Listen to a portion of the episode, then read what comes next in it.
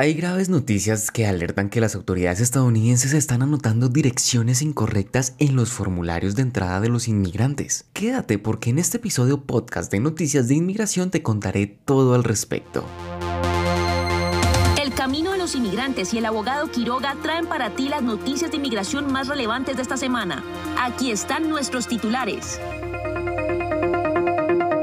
Hola. Soy Juan David Pavón, productor de este podcast y en este episodio te contaré de la mano de nuestro equipo el resumen informativo de las noticias de inmigración más relevantes de esta semana que el abogado Héctor Quiroga y el Camino de los Inmigrantes han preparado para ti. Recuerda que estamos en la semana número 38 de este 2022. Por favor comparte este episodio podcast para que toda la comunidad inmigrante se mantenga informada y al tanto de los temas más importantes que nos interesan como inmigrantes en Estados Unidos. Suscríbete para que semanalmente recibas nuestros episodios. Estos son nuestros titulares. Estados Unidos reiniciará el procesamiento de visas de inmigración a Cuba a partir del próximo año. El Departamento de Seguridad Nacional de este país emitió una regla final para reordenar las regulaciones de asilo. Continúa la polémica por el envío de inmigrantes a la isla de Martha's Vineyard en Massachusetts. En otras noticias, las autoridades fronterizas continúan enviando inmigrantes a direcciones equivocadas. ¿Por qué? Aquí te lo contamos. Y finalmente, 13.000 inmigrantes han llegado en buses desde la frontera de Texas con México y en minutos los detalles.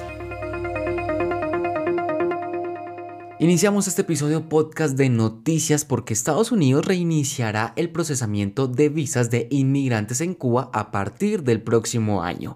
Laura Acevedo, ¿cuáles son los detalles? Resulta que la administración del presidente Joe Biden tomó la decisión de reanudar el procesamiento de visas de inmigrantes en la Embajada de La Habana a partir del otro año. La iniciativa surge como una medida para disminuir los índices de inmigración ilegal de Cuba, teniendo en cuenta que en lo ocurrido de este año se ha registrado un récord de personas que han huido de Cuba hacia la frontera con México. Es importante aclarar que cuando este cambio de política entre en vigencia, los cubanos patrocinados por sus familiares en Estados Unidos, ya no necesitarán viajar a Guyana para la entrevista. En cambio, quienes soliciten visas para venir a Estados Unidos podrán asistir a dichas entrevistas directamente en la Embajada de La Habana. Gracias Laura y continuamos porque el Departamento de Seguridad Nacional de los Estados Unidos emitió una regla final para reordenar las regulaciones de asilo. Marco Vidal, ¿de qué se trata? Se trata de la regla final, la cual corresponde a la anulación del Tribunal de Distrito de los Estados Unidos para el Distrito de Columbia en Asylum Works G. Mallorcas. Esta regla final busca eliminar el texto reglamentario que rige las solicitudes de asilo.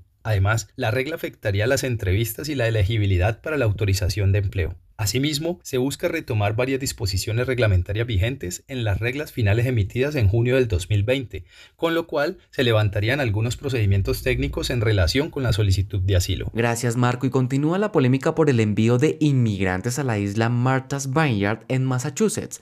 ¿Por qué Daniela Villarríos? El gobernador de la Florida, Ron DeSantis, se encuentra en medio de la polémica por presuntos engaños en relación con el traslado de los inmigrantes. Resulta que varios inmigrantes denunciaron haber sido enviados a la isla Martha Vineyards desde Texas a partir de engaños razón por la cual los abogados de estas personas presentaron una demanda contra el gobierno de Florida, pues argumentan que se les dio un trato inhumano. Asimismo, manifiestan su descontento al sentir que fueron usados como peones políticos entre la disputa de republicanos contra demócratas. Entre tanto, los demócratas reforzaron su oposición a DeSantis. En otras noticias, hay graves denuncias en las que alertan que las autoridades federales están anotando direcciones incorrectas en los formularios de entrada de los inmigrantes. ¿Cuáles son los detalles, Tatiana López? Resulta que durante meses, en el marco de la evacuación de los inmigrantes de los estados republicanos, la patrulla fronteriza y el Servicio de Control de Inmigración de Aduanas han estado liberando inmigrantes con documentos que enumeran incorrectamente sus futuras residencias. Esto es un problema para las personas que llegan al país sin tener del todo una noción del sitio en el que se encuentran. Incluso esto puede ser visto como un abuso de poder. También se dice que están poniendo en su lugar direcciones de organizaciones sin fines de lucro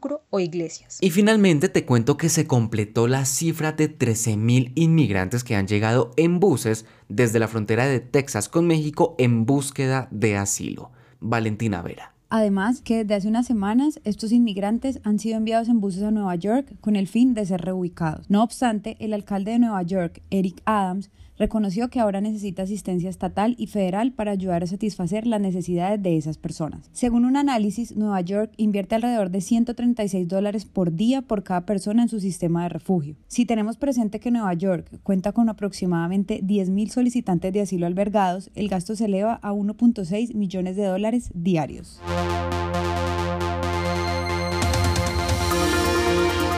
Este ha sido el resumen informativo de la semana 38 de este 2022 que el abogado Héctor Quiroga y el podcast El Camino de los Inmigrantes han traído para ti. Recuerda seguir al abogado en todas las redes sociales como arroba abogado Quiroga. No olvides compartir este episodio podcast para que toda la comunidad inmigrante se mantenga informada y al tanto de los temas más importantes que nos interesan como inmigrantes en Estados Unidos. Recuerda suscribirte para que semanalmente recibas nuestro más reciente episodio. Hasta la próxima semana.